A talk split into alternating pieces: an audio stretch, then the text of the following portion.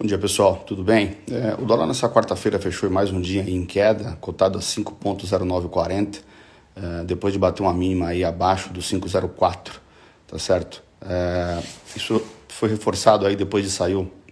é, dados ali da inflação dos Estados Unidos, que é o CPI, onde eles olham ali é, a evolução da inflação, e veio ali um número abaixo do esperado, reforçando que a, a política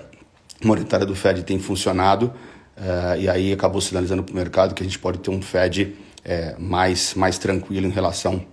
ao pace de aumento de juros nas próximas reuniões. Então isso acabou animando os mercados nesse sentido e obviamente que aí os investidores acabaram tomando um pouco mais de risco e atraiu capital aqui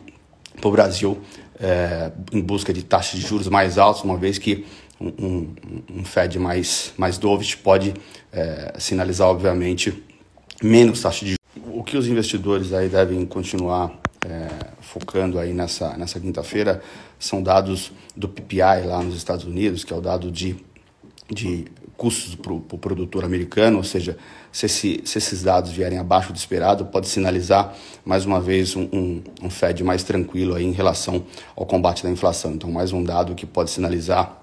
um Fed mais, mais dovish, e isso com certeza deve trazer aí uma, uma apreciação do real, tá certo? Isso é, é, o que, obviamente, os mercados irão monitorar. No mais, é, os mercados também devem monitorar de perto aí os avanços